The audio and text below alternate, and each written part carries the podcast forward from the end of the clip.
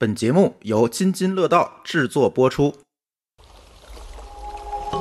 日本不知火海的海面上泛起了大片死鱼，五万只猫咪跳舞自杀，靠海吃海的渔民纷纷患上怪病。上世纪五十年代发生在日本的水俣病，在错综复杂的调查追踪后，经历了长达半个多世纪的后续处理。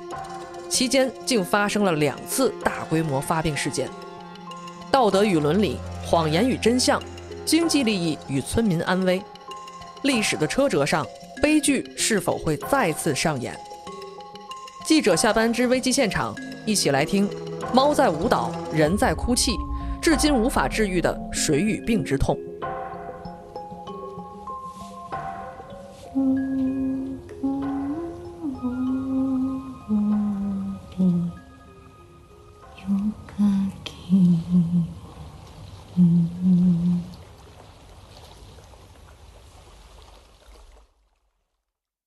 Hello，大家好，欢迎收听新一期的《记者下班之危机现场》，我是一姐，我是阿福，我是小黑。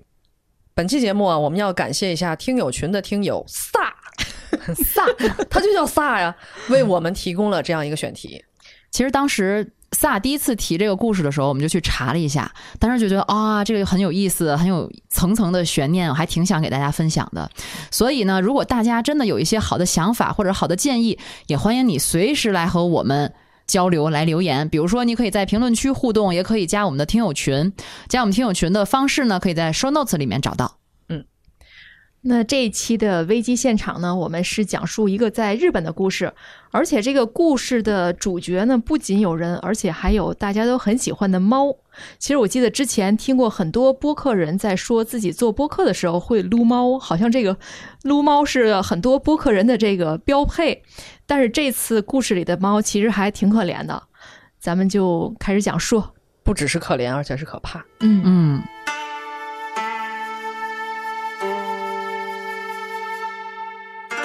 今天我们要说的呀，是发生在日本的水俣病。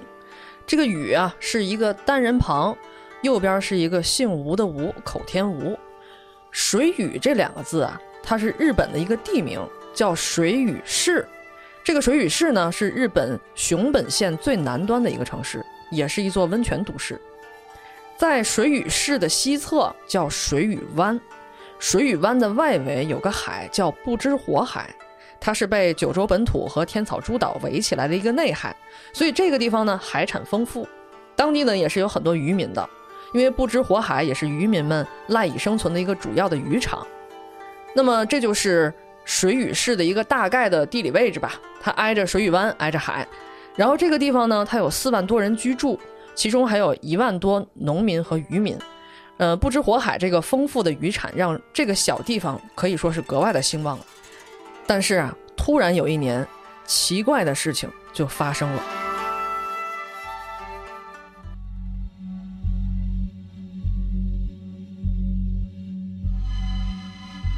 先是鱼，这个鱼啊不对劲儿了。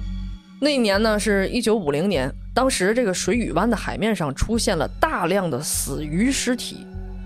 在一九五二年，也就是发现这个死鱼尸体的两年以后。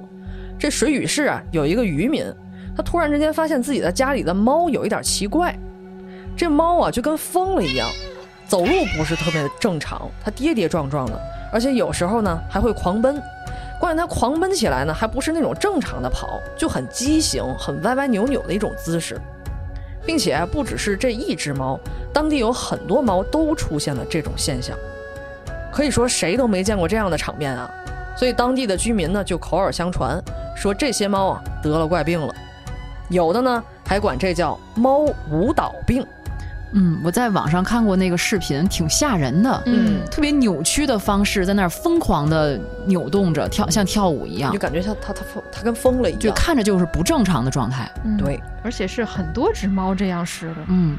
所以在一九五三年一月就开始有猫发疯，并且跳海自杀了。说实话，这是我头一回听说猫自杀的。不仅如此啊，在那一年之内，投海自杀的猫总数就达到了五万多只。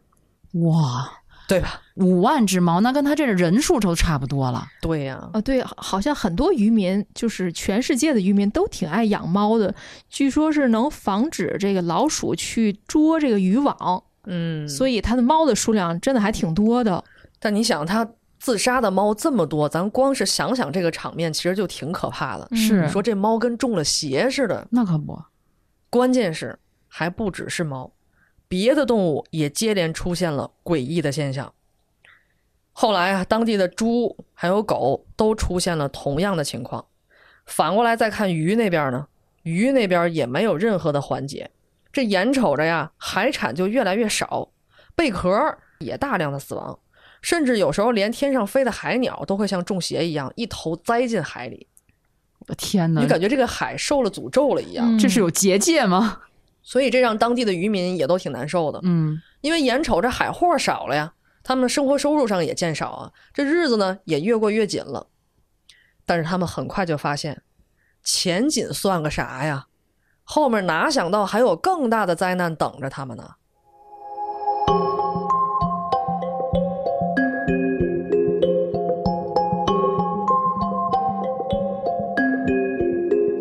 在最早发现鱼大量死亡的六年以后，也就是一九五六年，有一个叫田中静子的小女孩，她呀出现了和之前这些动物一模一样的这种病情，并且呢被送到了当地一家名叫日本新日蛋公司的附属医院里。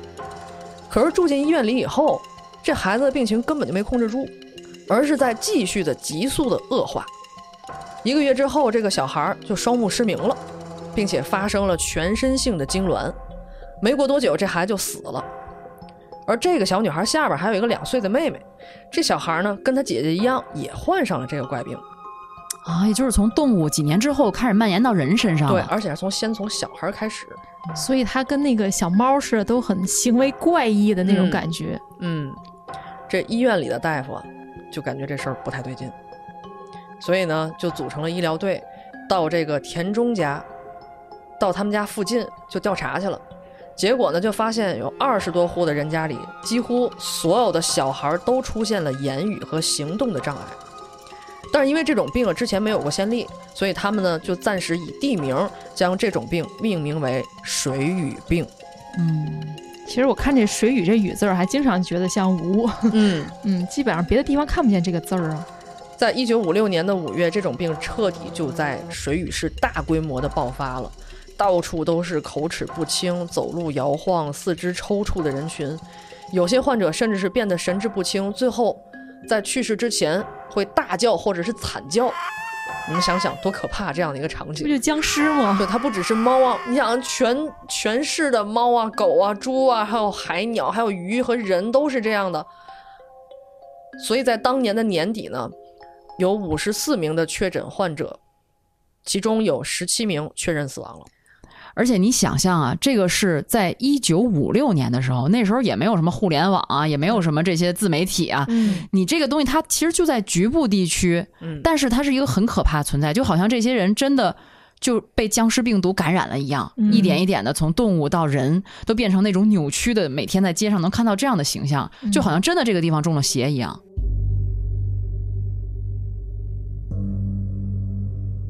那咱们接着说啊，这个出现这么多恐怖的事情，那自然这个，呃，村子里啊，包括医院都会去调查。当时呢，这个在五月份的时候，其实发现这个病例之后，刚才提到的日本新日蛋公司的附属医院的细川医院长呢，就向水俣保健所进行了报告，说到四名原因不明的脑症状患者入院。那这一天呢，也就成为水俣病的公示认定日。我觉得，也就是说，这个名字正式的确定了吧？那在这个确定的当时呢，由于病因不明，被认为是奇怪的病，甚至有传言说是一种传染病。我觉得这个也挺正常的，一般出现怪病都先想到可能是传染病，对，而而且这个人出现了，那个人也出现了，就自然就会觉得它是一个传染病。而且动物都出现了，，对，人传人，人传动物之类的。嗯，那从认定了第一个这个患者之后呢，以水俣保健所为中心，水俣市、水俣市的医师会、公司的附属医院、市医院就开始进行这种联合调查。在五月二十八号的时候呢，就设置了水俣视听病对策委员会。开始调查这个水俣病的原因。当时呢，也是因为怀疑是这种传染病呢，从而对这个患者家也进行了消毒。按说有传染病的第一时间，大家可能就是先去消毒一下或者隔离一下。嗯那在八月十四号的时候呢，这个委员会呢也委托当地的熊本大学医学部对这个病因进行调查。熊本大学呢，于是就组成了水俣病医学部研究班儿。到当地呢，对患者进行检查的同时呢，让患者住进医学部的附属医院进行严密的临床观察。另外呢，对死亡患者进行病理解剖。当时关于这个水俣病的病因呢，除了被推测为怪病啊、传染病什么被诅咒之类的呢，也相继出现了很多不同的说法，比如说这个重金属中毒呀、炸药呀、氨中毒等等。然后，这个日本新日蛋公司附属医院的这个院长细川呢，也是对这次的这个疾病事件非常的重视，他就亲眼目睹过患者在病魔的折磨下生不如死的悲惨的模样，因此就想尽快的明晰病因，这样才能有效的进行救治。那在这个熊本大学的这个水俣病调查组的委托下呢，细川就带领着研究小组亲赴现场调研。这个院长好像还挺负责任的。对呀、嗯他们的作为一个天职嘛。医院的院长也会做这样的事情。而且是这个公司的附属医院哦，咱们一会儿可能还要说到这个公司。嗯当然了，咱们刚才提到了，比如有这个鱼、有猫啊等等的，所以他肯定先从一些这个生物的样本来看，比如说他就看到这个海上散乱的鱼虾的尸体呢，细川的脑海中迅速联想到许多引起疾病的因素。他会判断的，是先是水中的鱼虾，随后是岸上以鱼虾为食的猫，最后再是被变异后的病毒侵入人类。那细川呢，就推演了疾病传播的大致脉络，那最终将这个传播源头定位到了海水之中。那么导致海水中产生异样的原因又是什么呢？那这就像这个盒饭嘛，比如说这个吃了盒饭引起食物中毒，那虽然这个盒饭肯定是有问题，但是具体盒饭中是哪样东西造成中毒，其实还是需要一定的一个调查过程的。那熊本大学的一个教授呢，叫喜田村教授呢，当时就做了一个实验，因为这次事情也是从这个鱼开始的嘛，他就从外地买了一些鱼，放到了水鱼湾里面养一阵子，然后拿给猫吃。那结果没多久呢，猫就得了水俣病。那这就说明呢，这个问题应该是出现在这片水域里，是水里的有毒的有害物质呢污染了鱼类，猫吃了这个被污染的鱼就得了水俣病。当时熊本大学的一个研究小组呢，就提交了一个报告，列举了一些情况，比如说，受害者多数是以渔民或者农民为主，而不是有钱人。那患者发病呢，跟性别还有年龄也没有多大关系。疾病的爆发呢，跟季节有关，明显和渔业的产量是密切相关的。也就是说，鱼产量多的时候，这个病爆发就多；少的时候爆发就少。而且本地的人呢，都非常喜欢吃鱼，毕竟这个靠着海边儿，海产品丰富，猫呢也会经常去吃当地的这个鱼。所以说，这个鱼和贝类是有这个重大嫌疑的。其次呢，是也没有发现什么细菌和病毒之类的东西，不是说像这个外界微生物感染啊导致的疾病，应该是长期暴露在某种有毒有害的环境之下，才导致了病症的发作，所以不是什么传染病。所以现在层层的这个推导，就推导到了可能跟这个海水和鱼有关，嗯并且呢，这里边可能有有毒的金属物质。嗯，而且它也排除了一个，就是它不是传染病。嗯嗯，因为它的那些相关的指数，它不是说跟人和人接触相关的，而是说鱼产量怎么样，然后这些人的本身是以什么为生，是跟这些数值相关的。一姐虽然说到这一阶段哈，他们的调查显示这个水俣病它并不是传染病，但实际上很长一段时间啊，患病的病人和家属都是受到歧视的。你比如说，他们如果去商店买东西，店家呢甚至会要求他们把钱放在竹篮里，而且当着大家的面儿把钱消毒了以后再收到口袋里或者收起来。另外呢，受到水俣病影响的还有当地的这些渔民，因为这些人他主要是靠这个呃打鱼或者是渔就是渔产业为生嘛。那水俣的鱼贩子们他们就联合起来，向顾客们要保证绝对不会销售本地的水产品。他们也向水与渔业协会发出了正式的通知，就告知这些渔民不再收购本地渔民的这些水产品，所以他们的生计也受到了影响。嗯，呃，其实这个水俣病啊，也是之前有很多记者来关注。那么有一个美国记者，他也曾经呃写过一本书，在这书里他也提到一位老奶奶，他说这个老奶奶被确诊了水俣病，村民们呢把卖不掉鱼的这些怒气就发泄到了他的儿媳妇身上，他的儿媳妇就成为全村的一个出气筒，因为他们家应该也都是渔民嘛。那他儿媳妇呢又把这些外面受的气又发泄到这老奶奶身上。后来这个老奶奶她自己就就特别可悲，她在讲。啊，我多希望我自己从来没有去看过病，死掉了也许更好。就是和这样有相同遭遇的市民其实有很多嘛，他们都是全家患病，嗯，没有人能够出门工作，他只能默默等死。嗯，有的呢是大人患病，有一些孩子呢比较有孝心的，他只能偷偷的去深海捕鱼，以照顾这些身边的患病的长辈。确实挺惨的。所以这个时候，这个。嗯，找着这个病因，这种压力其实就更大了。嗯，刚才咱们也提到的那个细川医生，其实他他当时已经身患癌症了。他在这一些年的过程中，是一边跟自己的癌症做斗争，一边特别认真的在研究这个水俣病的这个治病的原因。就是那个附属医院的院长，对对对，他其实也是一个非常有良知的一个医生嘛。那当时呢，他们虽然已经排除了这个传染病，那接下来还得继续去研究这个细川呢，就需要从海水中寻找导致水俣病发。发生的金属元素，这个筛查呢也是极为漫长的过程。正当这个细川呢是九寻无果的时候呢，一位英国专家的一席话让他茅塞顿开。他就说到呢，英国曾经发生过小范围水银中毒的事件，并发情况呢与这次事件大致相似，因此我觉得水俣病的诱因应该是汞元素。这个时候，其实就相当于已经非常接近这个真相了。那西川呢，立即就对水俣市的海水和鱼进行检测。当时这个数据挺惊人的，这个数据就显示呢，水俣湾的海水汞含量高达三点六毫克每一千毫升，也就是说高出常规标准的十倍。然后研究人员还发现呢，水俣湾鱼类的汞含量高达五十毫克每千克，是正常标准的二十倍。也就是说。这个按照数据推算，这种鱼肉吃一千克就足以使人走路出现问题，吃四千克就足以破坏脑神经，直接致人死亡。这就都对上了吗？嗯，好恐怖啊！是。当时还是一个假想，那为了证明这个废水是真凶，细川院长呢就进行了对照的实验。他当时呢还是从这个猫下手，毕竟这个 哺乳哺乳动物猫是也最先发病的嘛。他就准备了八只猫，当时这八只猫呢都是健康的，然后他们呢被分到这个不知火海周围进行实验。它并不是放在一起的，而是分到了两组。那这个细川呢将八只猫分成两组之后呢，其中一组呢是。四只猫食用正常的猫粮，嗯，然后这个另外一组有实验组的另外四只猫呢，食用掺入了含有汞的废水的猫粮。经过四十天的实验，实验组中代号四百的猫咪是首先出现了运动失调、四肢颤抖的症状，紧接着实验组的其他三只猫也陆续的中招，而对照组食用正常猫粮的四只猫并没有任何的异常。那这些猫吃什么东西，吃多少，都是一个非常重要的数据。这也就是这个历史上非常著名的四百号猫的实验。那经过进一步的调查取证呢，研究团队就发现，水俣病的病因正是甲基汞化合物中毒。这种甲基汞化合物呢，可以对人体，尤其是人的脑神经造成巨大的危害。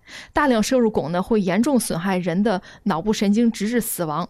那这海水里？海水里怎么会有汞呢？是，所以这个还得继续调查哈。嗯，至少不会这么大量的。对啊，所以这里边肯定还有问题，肯定有问题，所以就把目光聚焦到这儿了。嗯。那我们在这个聚焦到这个甲基汞啊，呃，有一种说法是，挖耳勺这么大的一点儿的甲基汞就足够要人命，而这个水俣湾淤泥里的那些甲基汞呢，它们的量是足够把全体日本人都毒死两遍。当时这个熊本县的医生们呢，是分头去测量当地老百姓体内的汞含量。汞含量的单位呢，可以用 ppm 就表示百万分之多少。某些水俣病的患者头发里的汞含量已经达到了七百零五 ppm，也就是普通人的一百六十多倍。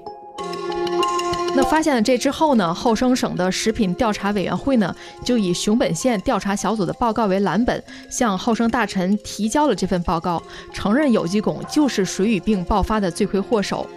而且发现了这个症状和这个病因之后呢，所以当地的渔业组织呢也呼吁大家不要去不知海里去捕鱼了。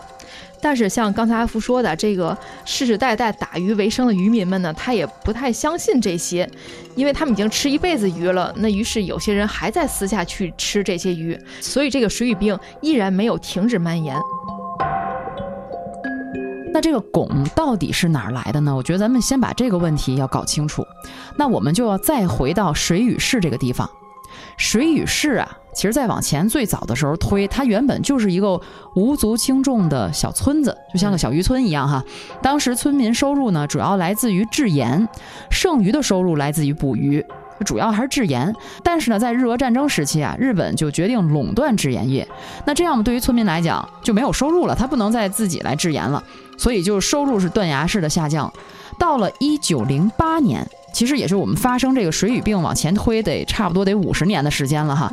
那个时候呢，正是明治维新的末期。那如果是制盐业也干不下去了，就得想别的招儿。这时候，这个村子里就引进了欧美先进的技术，建了厂子。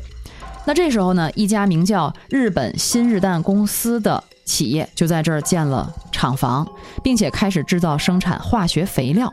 哎，你们可别小瞧这个肥料厂哈！日本企业其实它有一个特别典型的特点，呃，就是他们从外部引进了欧美的技术之后哈，它一定会在生产过程当中不断进行技术革新，使这个技术变成了日本他们自己独有的技术。嗯，所以呢，在这个企业一九零八年成立之后的二十多年里，这个新日蛋公司就先后研发出了像乙炔合成乙醛、氯乙烯等等这些技术。那这些技术呢，是对农业和汽车制造乃至全部工业的发展是非常非常重要的。而当时呢，新日代公司的技术在世界上还是特别领先的。它作为日本国家基金战略，而且还得到了日本政府的大力支持。从一九零八年只有一百万日元注册资金的这个小公司，到了一九四五年。就已经成长为了资产已经接近四十亿的商业帝国了，也发展成为日本第三大制造商。哇，这是规上企业了。而且它在日本有多厉害呢？当时哈，新日蛋公司它能贡献百分之四十以上的税收，而且还为当地人提供了将近四分之一的就业机会。嗯，也就是说，这水俣市当时那一个地方四分之一的人可能都在这家企业里工作。那水俣这个小村子哈，也就是因为这家公司的存在。被作为重镇来发展起来了，从一个毫不起眼的小渔村，慢慢的改制为町，就是一个田一个丁字啊，那个町，最终呢，在一九四九年改制为市，所以水与市是从四九年那年才真正的命名为市的。后来呢，它这个呃整个水与市呢就。经历了经济腾飞，人口不断的增加，老百姓呢也逐渐的富起来了，安居乐业了。这个地方啊，简直就是一片繁荣。而这里呢，也成为了日本主要的化学工厂聚集地，哦，产业聚集了。嗯，那说到化工厂啊，你是不是已经隐隐的感觉到有点不对劲儿了？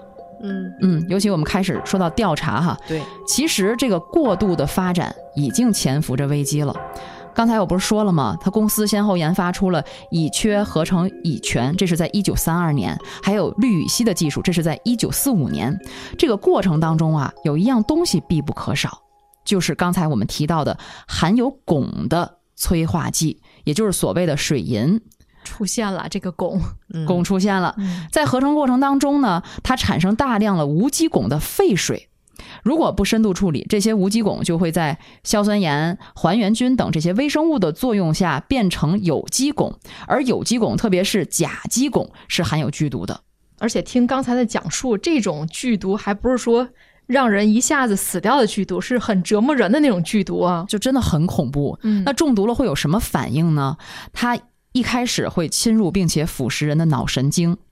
当人体摄入过量之后，就会感觉到四肢麻痹、精神迟钝、咀嚼困难，慢慢的就会智力受损、言语不清，偏瘫发酵之后，甚至四肢都变形了。如果我们去查一下水俣病的这些图片，都可以看到那个四肢都是扭曲的畸，很畸形的状态。嗯，而且最后直到痛苦的死去。而且这些症状呢，还会影响孕妇肚子中的胎儿出生之后就直接会有智力障碍，嗯所以它是会影响几代人的这样的。我记得好像这个有说法，就是说这个脑神经一旦受损是不可逆的。真的是不可逆的，嗯，嗯，所以它就这么严重，那这个废水是不是也得处理一下再排放啊？要处理这个废水，这里就要需投入大量的人力和设备的成本。其实当时在五十年代的时候，上世纪五十年代的时候，那个时候为了省钱，新日蛋公司就直接将这些没有处理过的废水就排入了海中。嗨，你说何止是那个年代的公司？嗯哪个年代的公司，它不都是以利益为为主吗？嗯，能省则省啊。它排入海不就随着海水不就流走了吗？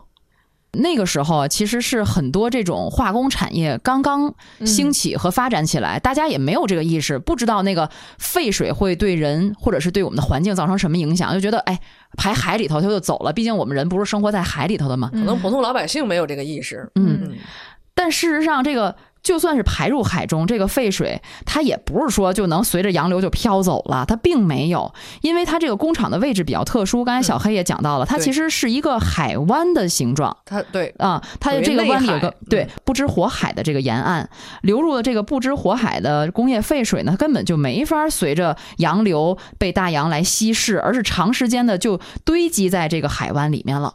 嗯嗯，就当时人们可能也确实没有这些特别科学的这些个理念去关注，可能也没遇到过这种这么大规模的事件吧。嗯这在最开始的二十多年啊，大家也没有什么明显的感觉。原本催化剂当中的汞啊，它是无机汞，这个无机汞它本身对人体没有什么太大的影响，而有机汞在海水当中的自然转化，它也需要一段时间，不是说。呃，排海里头，它就马上转化成有机汞了。然而，大量的这种无机汞在海水当中沉淀之后，它总有一天会爆发的。所以梳理一下，就是说这无机汞当时最开始还没变成有机汞呢，对，它哪怕随着海、随着洋流飘走了，它可能也不会造成后来这影响，但是它还排不出去，在嗯在这个内海海湾里头，它就是从量变到质变，然后就一直在这儿堆积、堆积、堆积。这个事情其实到了一九五一年的时候，它有一个导火索的事件，嗯就是这个新日蛋公司啊，它改进了一道工艺，它用硝酸替代了之前催化剂当中的氧化锰。反正这个从化学这个角度来讲啊，也就是它在排海之前，这硝酸当中这个硝酸盐还原菌就已经对无机汞产生作用了，已经把它在逐步的转化为有机汞了。嗯啊，我们这么来理解哈，就是它换了中间一个呃催化剂，催化剂更换了之后，这个化学反应就提前发生了，嗯所以呢，它排海之后，海中的这个鱼虾就会直接受到污染，或者得病，或者就直接死了。那后来这几年呢，水俣市的捕鱼量才发生了这种急剧下降的情况。这个时候，周围的渔民、周围的村民再去吃这个鱼虾的时候，甲基汞就随之进入了人体之内了。嗯，但是这个企业这么排这些污染物啊什么的，包括出现了这个前面一姐也说了，出现这么多病人，然后医院的院长都进入调查了，去海湾调查去了，政府干嘛去了呢？你肯定得问咋没人管呢，是吧？这事儿不可能一点儿没有反应，大家没发现，对吧？呀哎呀，这几这其中啊，其实就要说到公司和这个水与市的关系，确实挺微妙的，也挺复杂的。哦，嗯，你想啊，这么一家大企业，它支撑着水俣市的经济和居民就业，算是一个支柱产业了，支柱企业哈。尤其是在呃一九五零年，就五六十年代的那个时候，新日蛋公司呢雇佣当地的劳动力，甚至达到了百分之五十到百分之六十，应该一半儿的村民可能都在他这儿上班了。嗯那公司工会呢，就是水俣市最大的选举人群，对当地的政治影响力是非常强势的。这不就有点像那个《狂飙》里边儿那个强盛集团对当地那个政治都能有影响的那种，是同理可得嘛？嗯，对，而且啊，这一点其实研究水俣病的有一个美国的学者，他就提出了，水俣市实际上它已经变成了新日蛋公司的内部殖民地。你看看，嗯，好，都这么说，对呀、所以呢，从一个原本它依靠农耕捕鱼为主的这样的一个很单纯的小镇，现在就被改造成为了一个依靠着新日丹公司赖以为生的工业化的城市了。嗯，而且这里的绝大部分居民或者自己或者亲戚都在这个工厂里上班，所以你说他的联系有多紧密吧？嗯刚才一姐说到调查的时候啊，当时呃，这个熊本大学的教授们其实他根本就拿不到工厂分离的废水样本，嗯正是因为这个附属医院的细川院长他是工厂附属医院的人，所以他能从内部搞到各个厂的这些废水样本，才能做后面的那些实验。嗯，而且他经过这个实验哈，他得到了一些结论，了解到具体情况之后，其实细川院长他很快的就撰写了一个报告，就如实的阐述了这个新日蛋工厂怎么样大量的排放没有经过处理的这些含汞废水，并且呢有很多一些相关的实验数据资料都上报给了上级的政府。这还能有好？嗨，其实你看哈，他本来还挺单纯的，他相信经过这一次啊前前后后挺缜密的一些调查，肯定能够希望呃，比如说市里也好，或者是政府能够快速的做出正确的决策，来遏制当下这个水俣病蔓延的这样的一个情况。但是啊，这个细川院长还是太天真了你，看，我都知道他肯定没好，嗯他哎，没想到的是，他一直就没得到回应。没被迫害就不错了。而后来呢，他又再次提交了报告，同样是石沉大海，根本就没有人理他。后来还他还想继续上报，这时候他朋友把他拦上了。嗯这明白人终于出现了，嗯，就告诉他啊，呃，其实啊，这个事儿懂的都懂。对懂的都懂。就如果政府对这些真实的实验数据有所回应，它必然就会伤及到这个城市的产业效益。嗯由此才会对他提供的这些数据也好，报告也好，置之不理。嗯，哎呀，其实这种缄默，我觉得也挺让人难熬，挺煎熬的，就是让人觉得，哎，我明明已经发现了问题，为什么对我不理不睬呢？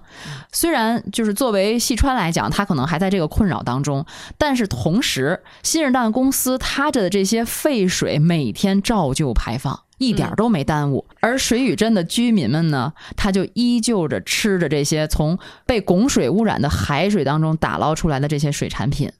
医院当中这些痛苦的水俣病患者，就在默默的等待着生命终结的那一刻，太可悲了。话说回来啊，刚才咱们也讲到了，就是研究团队啊，经过调查取证，发现这水俣病的病因就是甲基汞化合物。这个病因呢，一公布以后，患者们啊，一方面虽然他们没办法得以救治，呃，只能是等死，但是在这个等死的过程当中呢，他们也纷纷开始把新日蛋公司告到了法院。还有一部分的人呢，是和这个公司自主的交涉，最主要是要求这家公司呀要给予伤害赔偿。可是呢，由此也产生了与拥护这家公司的市民之间的意见分歧。为什么会有老百姓拥护这家公司呢？这一开始其实也让我百思不得其解。嗯，我也觉得这个已经势不两立了，怎么还能拥护呢？对呀、当然后来啊，经过了解发现啊，这些拥护者呢，基本上都是这家公司的员工。可是你说，即便他是员工，又能怎样呢？嗯这背后呢，还有更深层次的原因，是日本独特的历史原因和社会文化所决定的。咱们大家都知道，日本社会它是一个长幼有序、尊敬家长的社会，它所属单位呢就是自己的家。这种家文化在每个国民心中是根深蒂固的。那么在这家公司的雇员心中呢，公司是发工资的，也是给他们的这个生活提供保障的地方。所以作为回报，雇员们是以信任和忠诚来尊敬公司。所以，当渔民们起来反抗公司的时候，这些雇员们就理所当然地站在了公司的这一边。这不是愚忠吗？嗯嗯，当然了，有很多雇员也是同情受害的渔民的，但是这种家长制的信任文化是不允许他们背叛公司，结果呢，就导致不同立场上的市民之间很难相互沟通。所以他们这个力量还很分散，还没有说很集中的一种感觉。就是不团结呗。嗯那更严重的是呢，水俣病不仅改变了水俣湾居民的社会关系，而且是改变了几千年来渔民们和大海之间这种融洽的关系。渔民呢和他们的家人因为食用了受污染的鱼，成为了水俣病最早和最严重的这种受害者。对于渔民来说，大海是被视为浪漫的化身，生命的恩赐的。对于垂死的渔民来说，不仅仅是他们的食物被污染了，就连他们文化中对大自然的根本看法都被污染了。那么发现水俣病以后啊，急性的爆发型的患者，哎，变少了。那不是好事儿吗？对，但它其实并不是因为这个新日蛋公司和行政部门采取了什么有效的对策，而是有可能是因为居民自己知道了自发的哦，有水俣病，可能是跟这个吃鱼啊、吃海里的东西有不关，敢吃了。有一部分人就不敢吃了。刚刚你不也说有一部分人还坚持吃吗？嗯对吧？那这种情况下呢，就慢慢的变少了。可是呢，非典型化的慢性化的水俣病患者反而就难以被发现了，嗯就他可能经历一个更漫长的发病期。嗯就不是一上来就这么扭曲恐怖的那种形象出现了，嗯变成慢慢的一点一点被毒化了。嗯，刚刚也说了，这个公司也没作为，行政部门也没作为，警察和检察机关也没有采取任何的行动，甚至于呢，把前去要求这个工厂停止排放废水的渔民们给逮捕了，很多渔民因此被判有罪。所以在这样的一个庇护之下，这家公司可以说更加的肆无忌惮，大肆扩大了生产，一如既往的排放废水。哎呀，如果说这个时候这家工厂要是积极配合病因的调查呀，然后对吧？然后并且停止作业，其实这场公害事件将会控制到一个相对较小的一个范围里。但是事实恰好相反，这家企业不仅强势的表示我不配合，而且呢还在暗中进行着各种各样的阻挠，让这起公害病进一步的扩大。这家公司说了，我们没有甲基汞，我们是无机汞，所以呢，我们根本就不是水水俣病的来源。对于这件事情，他们处理呢相当消极，而且还企图掩盖真相，阻挠相关的调查研究，甚至还买通了打手，用暴力恐吓等等的方式。其中，这个美国摄影师尤金·史密斯就被这家公司所雇的暴民殴打，并且打瞎了一只眼睛。其实也就是说，到这个阶段，去就是很多的媒体都在关注这件事情了，已经。嗯啊，我们一直在讲到有一些研究的，像美国的专家啊，包括美国的这个记者也好，也都已经去现场去采访，去关注这件事情。但是没办法呀，这新日蛋公司店大欺客呀，谁也管不了他，政府也不管他，那不相当于他把这个地方都给都给那什么殖民地嘛，了刚才不是说了吗？对嗯呃，因为这个水俣病遭受了巨大损失的这些渔民啊，开始跟这家公司之间发生暴力冲突了。这个水俣病患者呢，用静坐的方式表达抗议。就升级了呗。嗯，对。呃，在一九五九年八月初，得知到调查结果的水俣渔业协会上书市政府，说你们得帮帮老百姓。但是市政府呢，只是口头答应了，说行，我们会调查。可是答应完了以后，什么都没干。在八月六号的时候，有四百名渔民示威游行后，冲进了新日蛋公司的工厂。这公司才同意说派一个代表跟你们谈判一下，这是第一次谈判。可是就赔偿金问题，双方就没谈拢。渔民们呢，又在工厂大门口搭了帐篷，不许公司的高层离开。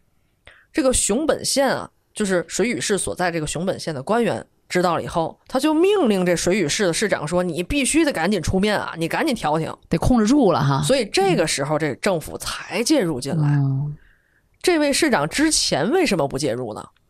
有两个原因。第一，他其实就是这家公司的前任总经理。好，哎呀，嗯，第二呢，这家公司贡献了这个百分之四十税收，刚才阿福也说到了。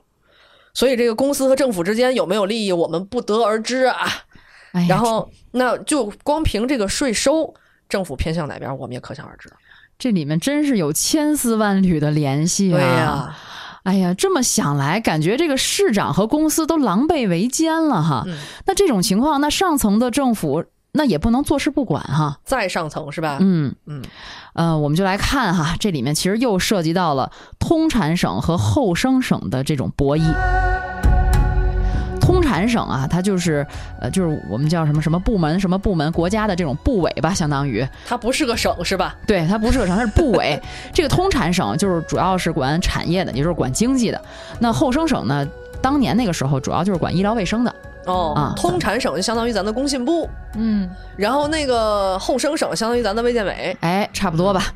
刚才因为刚才小黑讲到的是一九五九年的时候，嗯，这个时候呢，通产省的大臣后来在一九六零年到一九六四年期间，他还出任了日本首相，这个人叫池田勇人。嗯。他的执政方针啊，就是不惜一切代价要搞好经济，先把经济搞上去，嗯，这是他的原则。那当时呢，这个新日蛋公司啊，无论是在水俣市还是在整个日本化工业来看，都是举足轻重的。那因此呢，他在安排人调查病因的时候啊，就给新日蛋公司社长他发了一封邮件，就是这池田他给他给这个新日蛋公司的老板哈、发了一封邮件，就说水俣怪病已经成了一个政治问题了，所以这些调查都是秘密进行的。我希望你们能够理解，并且呢，在处理这个事儿的时候，采取合适的手段，不仅对外，对场内也一样。合适的手段。嗯这个措辞多么的政治用语，嗯。呃，所以当时这个后生省啊，根据熊本大学的一些调研报告给出的意见，打算发布这个报告的时候呢，池田反而是严厉斥责了后生省，而且他还下令说，绝不允许工厂生产受损。当时后生省在这种压力之下，他竟然销毁了报告。嗯所以说这个政府的态度已经很明显了，就是先保经济。嗯，就给你把这事儿压着了。嗯，那作为受害者呢，水与市竟然也站在了新日丹公司这一边。那为什么？那不应该吧？其实这个跟刚才小黑说的那个原因啊有相似之处，因为在那个时代的日本呢，各个地方的政府呢，他们就制定了很多优惠政策，就希望招揽很多企业到我们本地来。呃，办工厂还是要发展经济嘛，招商引资，哎，而地方政治家在竞选的时候呢，他们也以哎我们招揽了多少工厂啊，我们新投资了多少新工厂啊为口号来争取这些选票。那水俣市的官员呢，他就为了发展经济，就把这个公司引进来了，不仅把水俣市变成了一个工业城市，而且某种程度上真的就变成了这个公司的殖民地了。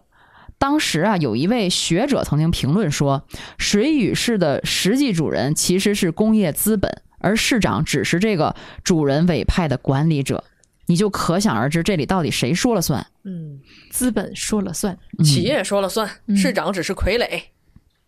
而且当时呢，其实公司也是出面了，跟那个呃这个水俣市的渔业协会啊，呃签订了一个和解协议。在这个协议签订不到一个月的时间，水俣湾以北的另外一个地方叫金奈木，也开始出现了第一例的确诊病人，这是另外一个地方了，对是吗？不到一个月就死了。应该都是熊本县，连鹿儿岛也陆续出现了病人。这个水俣病就开始在整个熊本县蔓延开来了。嗯这时候，我们时间来到了一九五九年，其实民间力量还是在持续反抗的。熊本县渔业协会派出代表，打算到东京去告状去。这时候呢，他们还组织了六十条船，有将近一千号人来到了水俣市，要求新日蛋公司要跟他谈判，而这个公司领导竟然拒绝接见，双方就在工厂外面就僵持起来了。嗯就感觉这个问题越来越严重了，已经是。当时正是因为闹得太大了，作为对渔民的这些回应呢，众议院还组织了一个二十六人的视察团到了水俣市，众议院相当于日本的人大。这也首次当时从日本政府来讲，对这个水俣这个地方来当地视察。当天中午呢，刚一到这个水俣市，视察团就马上到水俣市的市立医院去慰问这些患者。这个时候，刚才我们说了，在厂子外面聚集的那一千多人，慢慢就增加到了四千人的这么一个抗议游行的队伍了。当时他们就觉得，终于有人来看我们这实际情况了，我们一定要记抓住这个机会去伸张我们的诉求。当时呢，他们向呃众议院的呃视察团呢提出了三个要求。其实我们现在看起来，这三个要求都挺合理的。第一呢，要求工厂停工，停止排放废水。第二，要求政府确定病因，给大家一个交代。第三，不是对渔业协会，而是对病人进行赔偿，因为毕竟受害的还是每一个患者嘛。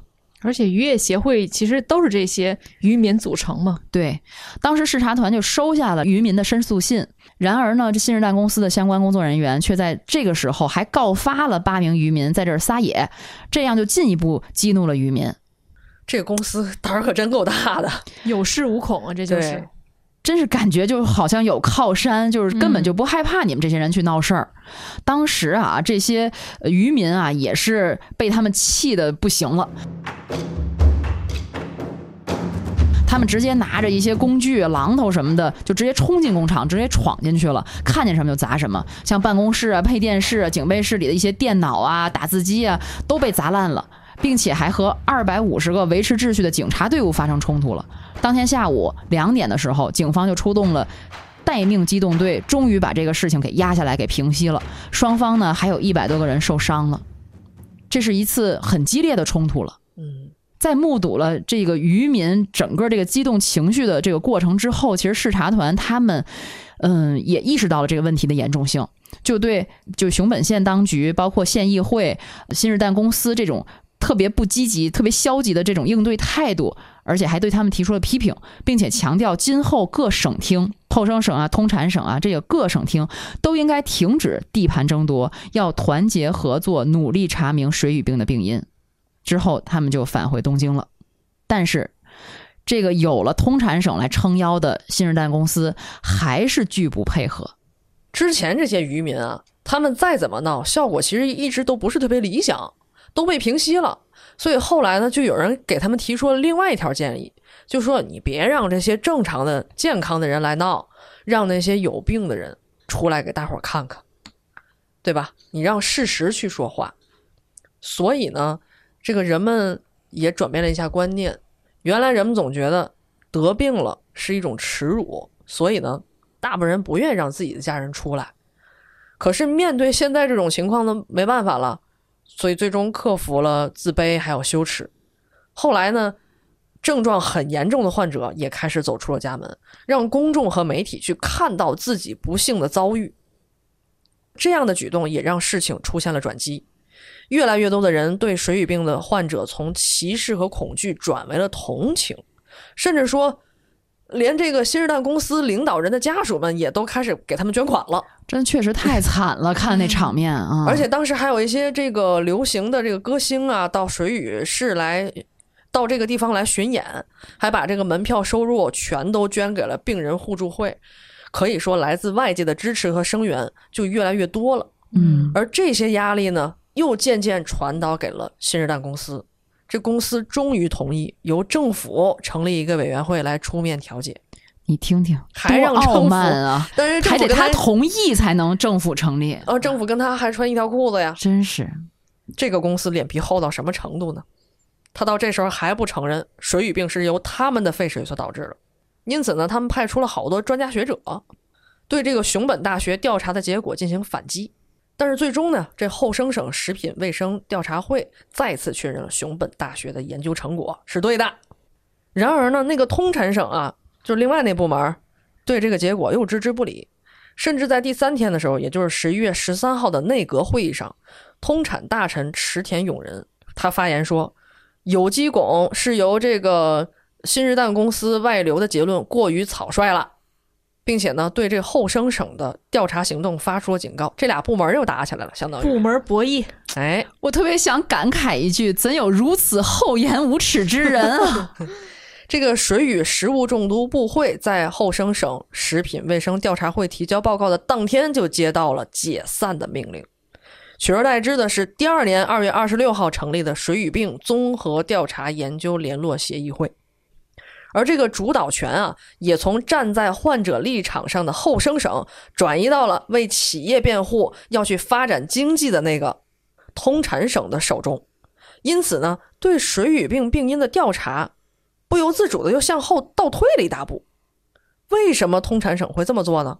刚才咱们也说了很多遍了，他们就是为了经济高速增长，绝对不能让这种新日蛋公司这样的税收大户停产。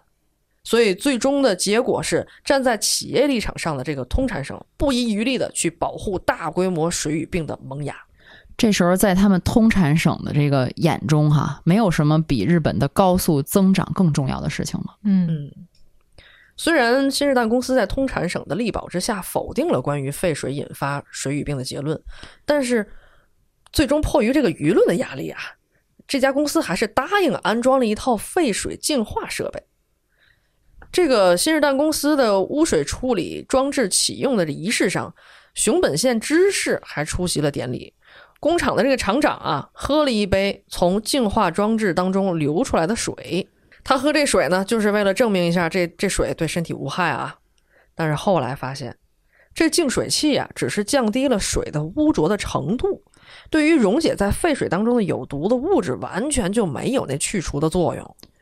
就是摆设呗。对，那他怎么喝这水？一会儿咱再说啊。嗯，在熊本县知事的调停斡旋之下，最后病患家属和工厂就达成了协议：死了的我给你赔三十万日元，得了病还没死的，那就一年给十万日元赡养费；未成年人呢是一年三万，丧葬费再给两万。不过啊，这赔偿金这词儿是媒体报道当中他用错了，因为在企业的书面协议里特别指出，这是一笔抚恤金。同时，上面还明确写着说，将来即使确定了水俣病就是由我们公司的工厂排水引起的，你也不许再跟我要求任何新的赔偿金了啊！太狡猾了吧！文字游戏这就是跟大家玩的。这纯属耍流氓啊！这也不怎么算文字游戏了。嗯，虽然这些钱不是很多，但是对于当时那些人的收入，其实也算是相当可观的。嗯，于是有很多还没有患病的人呢，就出于各种心理来辱骂得了这个水俣病的家庭的妥协和贪财。呵，这都什么人呢？哎，我甚至觉得这个是真是人性也是甚至当时很多的邻居看到这个水俣病人翻修房子的时候，还在旁边，这个阴阳怪气阴阳怪气的说：“哎呀，多漂亮的房子呀！我也好想自己得水俣病啊，这不是有病吗？” 所以呢，污染还在继续，患者还在增加，还是有不少人相继的死去。但是媒体已经不再报道了，社会也渐渐忘记了水俣病。可是这场公害事件还没完。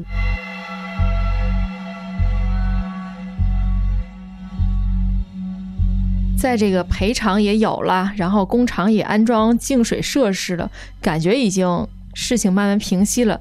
没想到在几年后，一九六五年，第二个水俣病心系水俣病事件又发生了。没想到还会发生，哎，而且这个发生的过程非常有戏剧性。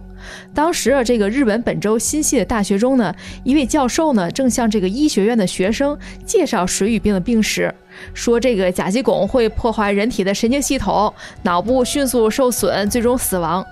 这个时候呢，一位学生是突然举手就发问：“哎，老师，这个我看过，我们医院里有。”哎，后来果然经过确认，这就是水俣病，也就是说新泻市当时又是再次爆发了水俣病。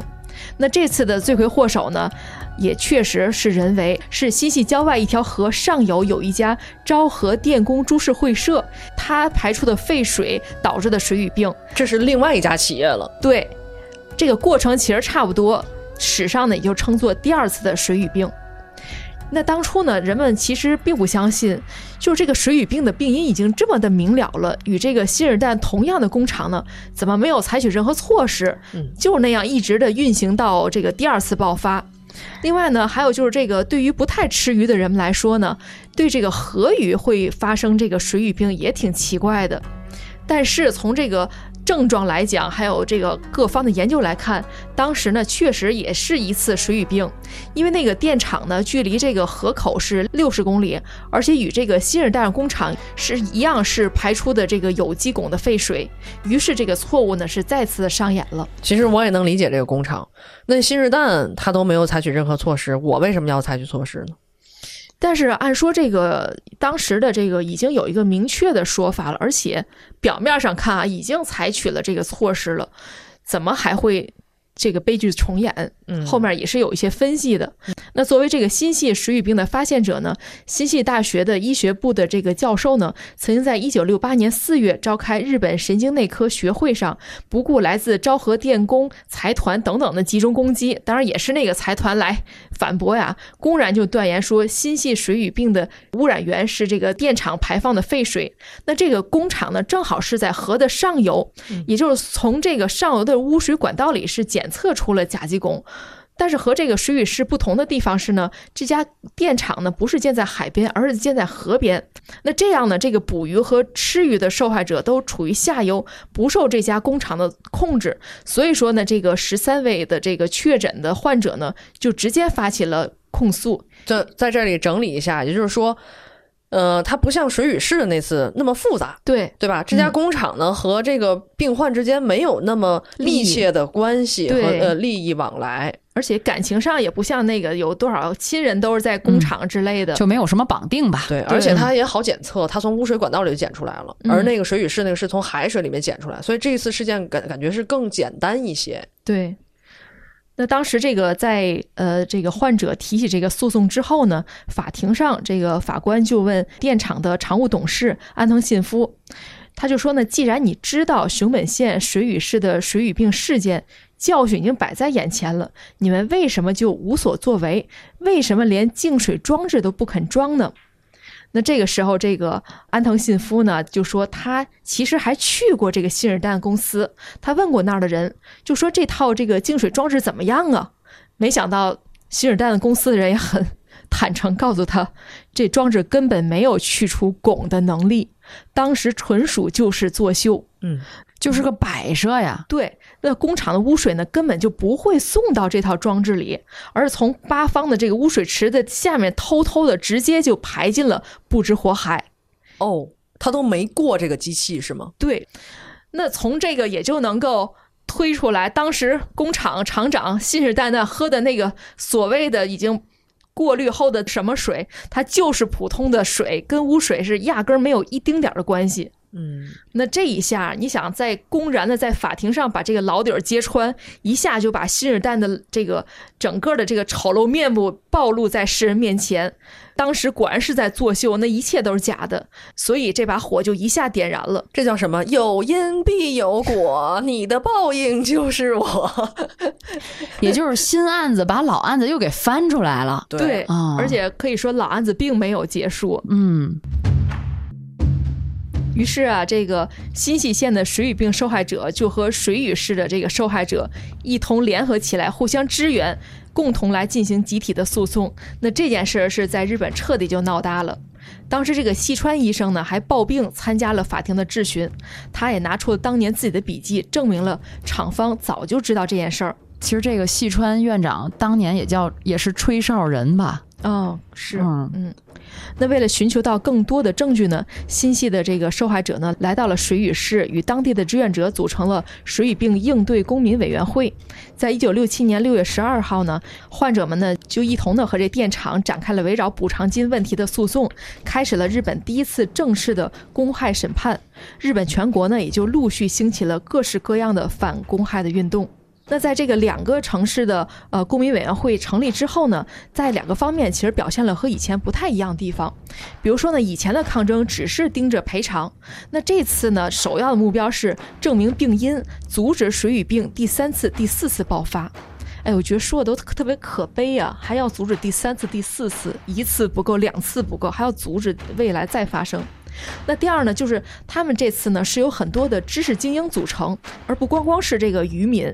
像这个委员会的领导呢，是包括作家、议员、医生、大学教授，他们就不再仅仅是诉求于政府，而是在合法的前提下争取更大、更广泛的支持。嗯，他们也更有社会影响力哈。对，而且我相信很多人其实不一定他是真正的受害者，可能只是一个支持者。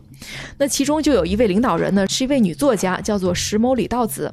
她专门呢为水俣病写了一本书，叫《苦海净土》，被誉为日本的寂静的春天。那演员沙田晃呢，就把书中的情节改编成同名的话剧，在日本演出，超过了一千场。那这个苦海净土的影响力之大，也是可见一斑的。哎呀，这是文艺作品的力量。对，而且我觉得这个名字起的也是让人特别的揪心，苦海净土呀。另外呢，这个美国摄影师尤金·史密斯拍摄的日本妈妈给先天性水俣病女儿洗澡的照片，也被登在了《生活》杂志上，引发了国际社会对水俣病的广泛关注。我们也把这个照片放到 show notes 里面哈，大家可以去看一下。对我觉得看的那个照片，我觉得没有人会不对这件事儿感到特别的震撼和这个同情。那在这个舆论的压力下呢，日本政府于一九六八年发表了统一的见解，认定新日弹工厂废水中的甲基汞是引发水俣病的原因。于是，水俣病正式被认定为公害病。终于呀、十几年的时间，他们呢，是终于承认水俣病是由长期大量食用水俣湾的海洋生物所导致的中毒性中枢神经疾病，致病的物质呢是甲基汞化合物。就像刚才你们所说的啊，距离第一个病例发生已经过去了十二年了。这个小孩十二年都已经快这个青春期了哈。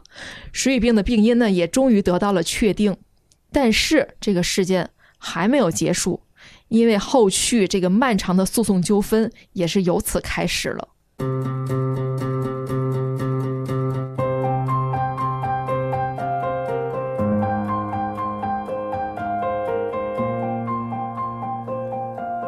确定了这个水俣病的罪魁祸首啊是新日蛋公司排放的废水以后，后续的问题呢就集中到了赔偿金，还有这个怎么确认病人身上。一开始呢，新日蛋的公司啊，他定下了。几个层面的这个赔偿金额，但是呢，大伙儿认为这个赔偿金太少了，所以呢，他们向熊本地方法院发起了标的总额为六亿四千万日元的诉讼，水俣病问题就此进入了漫长的法院斗争时代。后来啊，经过多年的抗争，水俣病人呢总算得到了貌似看起来的正义。首先，一九七三年，新日蛋公司当时的两名经理以过失杀人罪被判刑。我觉得这一点啊。还是挺大快人心的，嗯，罪有应得。嗯，一九七七年十月，熊本县呢开始对含有汞的淤泥进行处理。然而，对于对病人的赔偿的这个具体金额，法院和新日蛋公司呢总是一拖再拖，而且政府对这个水俣病人的认定标准也是一改再改。而日本政府那些愿意为民众发声、为他们争取更多权益的人，也是全方位的受到各方面的压力。比如说，这里边有一个人，呃，他是一九五九年开始就为水俣病人抗争，他是日本环境厅企划调整局的局长，名叫山内丰德。因为啊，他被迫站在政府这一边，没有办法接受内心的煎熬，在一九九零年的十二月五。号的十点钟，在东京自己的家里，用一根电线绕过了房梁，毅然结束了他五十三年的人生。哎，在这个过程当中，其实也是看到很多有良知的人和这些无良的资本家这种抗争，鲜明的对比哈。嗯，而且很艰难啊。对，那这个山内丰德的去世也再次引起了大讨论，又逼得日本政府不得不再次介入了。终于，在一九九五年，首相村山富士代表政府公开道歉。民众们啊，在告了三十六年之后，才赢得了胜诉。这时候，很多人已经从黑发变成白发了。虽然政府道歉了，但是新日蛋公司 还不低头。虽然他们不再排放污水了，但是对造成的这个公害事件毫无歉意。另一方面呢，日本政府还制定了严苛的水俣病认定标准。这个标准有多严苛呢？呃，有这么一个数据啊。截至到两千年，有一点七万人申请认定，但是只有两千多人被官方认定为患上了水俣病，仅占申请人数的百分之十三点三。绝大多数没有通过的患者被政府斥责为装病。怎么还这么说呢？比如说，当时有一位叫旭芳的先生，他没有特别明显的症状，但是因为他他因为这个水俣病丧失了感觉。由于没有感觉呢，这个旭芳啊，他在生活当中遇到了很多危险。比如说有一次，他竟然在工作的时候削掉了一段手指，因为他不觉得疼。嗯，然后呢，他就去认认证这个水俣病了。政府人员就说你是装病。还有一位呢叫剑山的先生，他的大女儿啊就患有先天性水俣病，从生下来这孩子就躺在床上，根本一句完整的话说不出来。嗯，那这个剑山先生呢，也是经历了长期的诉讼。他说啊。我要不抗争的话，我们会特别可怜。就算抗争了呢，也只能到今天这样。我们亲眼见识了，这不是一个靠谱的政府。甚至说，后来日本环境省的官员拒绝二次向受害者道歉，说：“咱们国家已经在一九九五年道歉过了，你不能让我再道一遍歉。我只能说我体谅你的辛苦。”这风凉话说的。但是政府再怎么耍流氓，上面还有法院呢。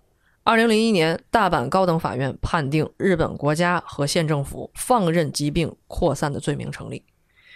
截止到二零零一年，近两万名申请认证者中，有一万两千六百一十八名得到了赔偿。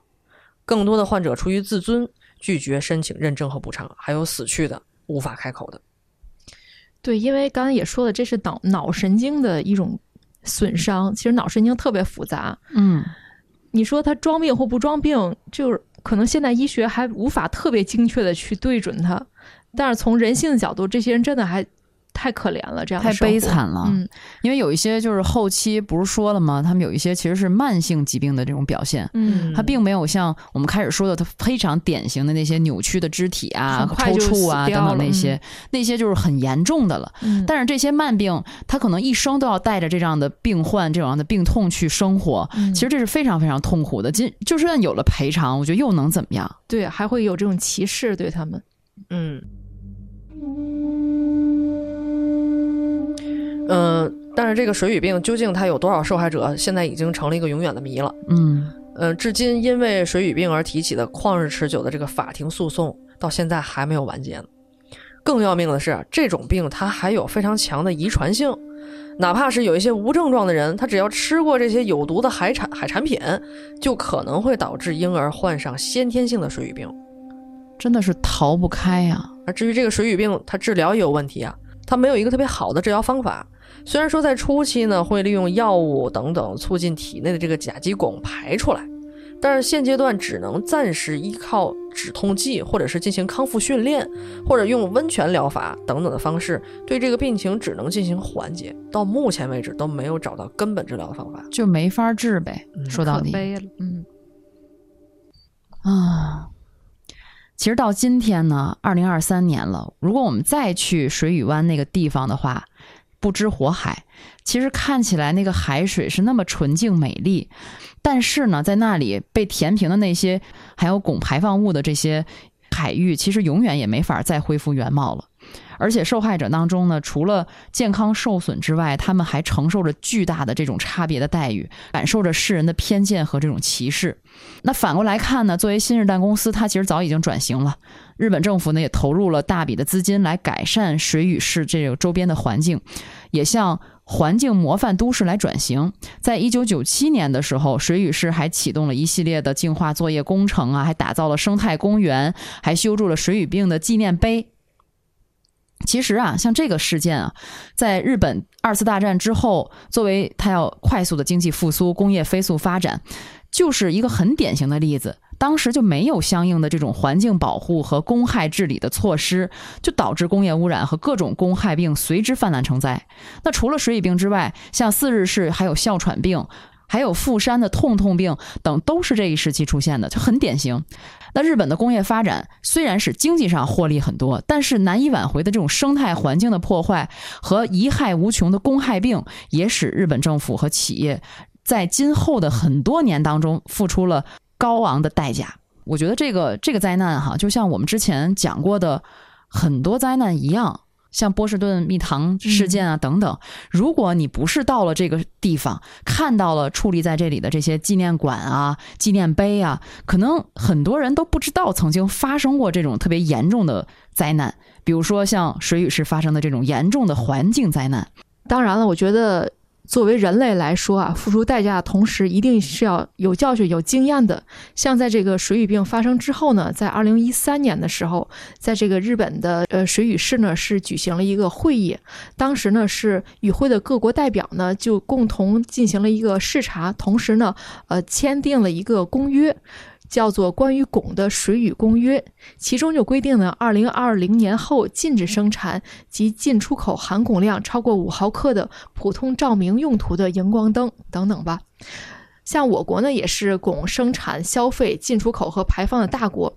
那作为刚才说的这个关于汞的水俣公约的第一批签署国，那在二零二零年的十月十六号呢，中国国家药监局就在网站上发布了国家药监局综合司关于履行关于汞的水俣公约有关事项通知，明确要求从二零二六年一月一号起，中国将全面禁止生产含汞体温计和含汞血压计产品。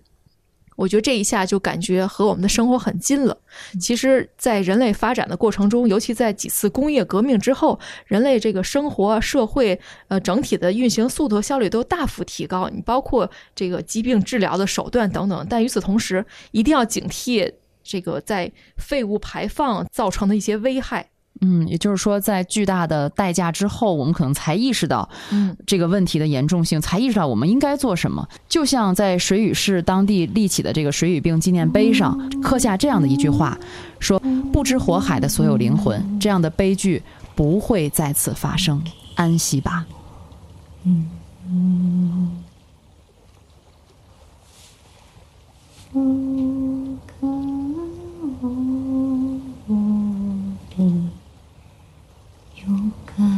嗯嗯嗯。嗯